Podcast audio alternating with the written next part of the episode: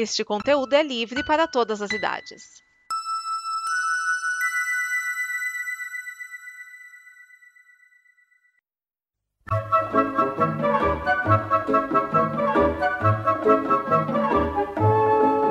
Olá! A Combo produz muitas coisas legais entre podcasts, vídeos, snippets, quadrinhos, séries e o programa que você vai ouvir agora. Para nos ajudar a manter e melhorar, contamos com a sua ajuda na campanha de apoio. Em apoia.se barra combo, você ajuda em reais. Em patreon.com barra combo, você ajuda em dólares. Pode lá conferir nossas metas e nossos sonhos. E vamos juntos ter o amanhã. Agora, fique com o programa.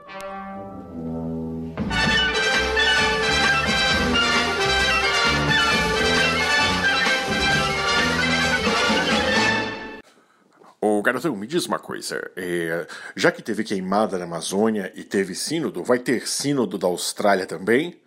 Ai, cara, não é sobre isso, não é sobre isso, não é sobre queimada só. Vai ouvir o Catolino Nerd, vai. Olha a vinheta.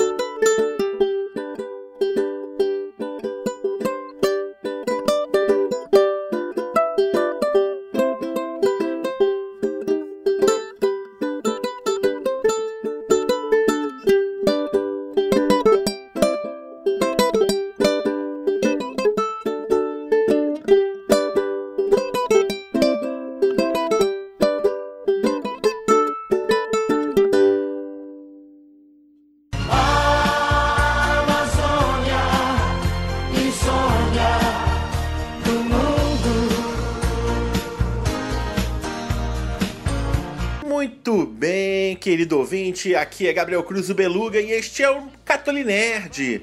E vamos falar essa semana sobre a exortação apostólica querida Amazônia, lançada no último dia 12 de fevereiro pelo Papa Francisco no Vaticano. E nessa primeira parte eu prefiro explicar antes de tudo né, o que, que é uma exortação apostólica.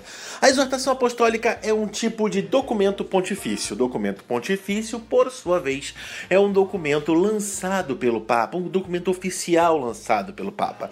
Temos diversos tipos de documentos: bula, carta encíclica, epístola, moto próprio, breve, constituição, exortação e carta apostólica. A exortação apostólica né, são documentos e contém recomendações dirigidos a um determinado grupo de pessoas, como por exemplo o clero, e geralmente são promulgados depois da reunião do Papa em um sínodo dos bispos. Enfim, diversos textos pontifícios, que aliás não entram no dogma da infabilidade papal, isso também é importante você saber, porque não é uma declaração feita ex cátedra, mas são declarações importantes que são enviadas para um determinado momento, para um determinado grupo, numa determinada situação. Por isso, inclusive, que geralmente ela é fruto de uma discussão de um sínodo dos bispos. O sínodo dos bispos é uma assembleia, bom, obviamente de bispos, escolhidos das diversas regiões do mundo, se reúnem em tempos determinados para favorecer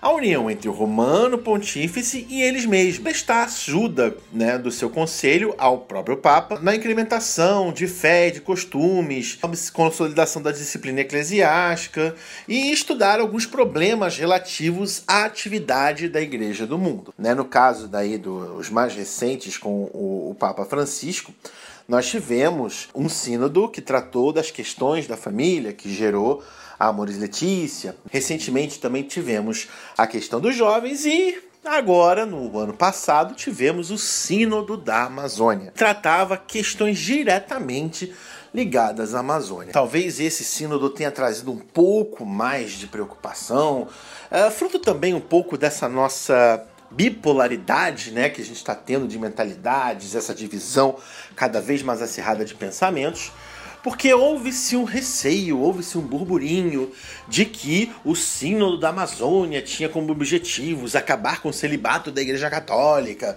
tinha como objetivos é, começar a liberar a, a ordenação de mulheres para diaconisas, uh, para ordenar homens casados e tudo mais. E aí sim, estava se falando, na verdade, de sugestões dentro de uma questão muito específica que é a missão da igreja dentro da região amazônica. É uma grande região com povoados muito distantes e possuem pouquíssimas paróquias, diria assim, pouquíssimas paróquias, uh, falando, por exemplo, se você compara ao Rio de Janeiro, onde você praticamente cada bairro é uma paróquia.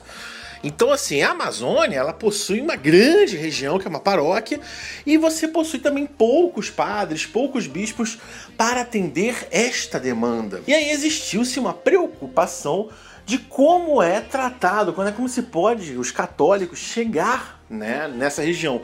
E mais uma vez também, vamos quebrar um pouco o preconceito. A gente não está falando de catequização da população indígena, estamos falando das populações ribeirinhas, né? estamos falando também da população indígena que se converte por alguma natureza, mas não é uma questão só de chegar a terras virgens ou lugares inabitados ou tratar da enculturação.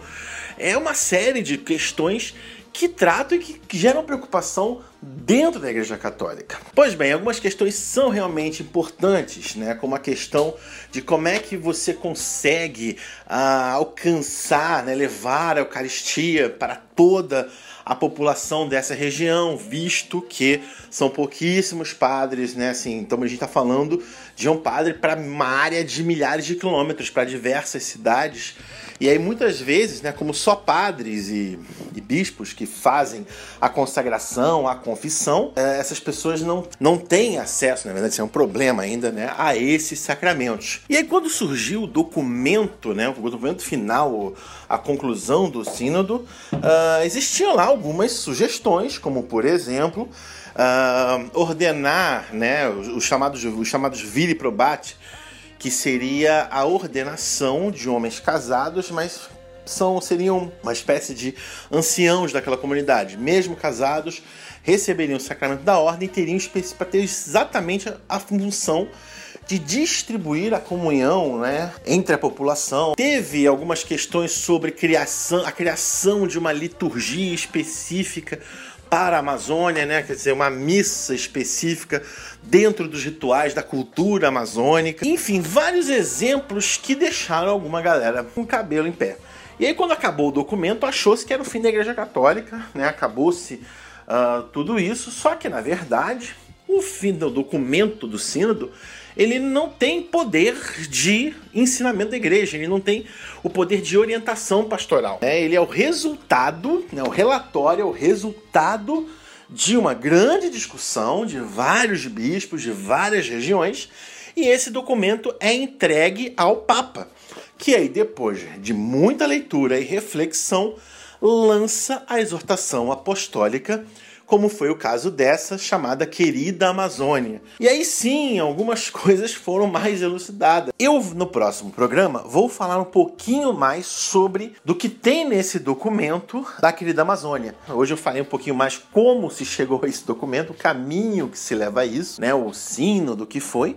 E no próximo programa a gente vai falar um pouquinho mais sobre o conteúdo de fato do que o Papa Francisco publicou. Né? Já dou um spoiler que não foi essa Coca-Cola toda que assim, achavam que ia ser a mudança na Igreja Católica, como na verdade era de se esperar, né? como pela lógica era de se esperar. E é torcendo pela nossa Santa Mãe Igreja, como sempre, deixando o Espírito Santo guiá-la, que eu encerro esse Catolinerd, o nosso snippet de curiosidades sobre a vida católica. Eu sou Gabriel Cruz, o Beluga, e um grande abraço a vocês.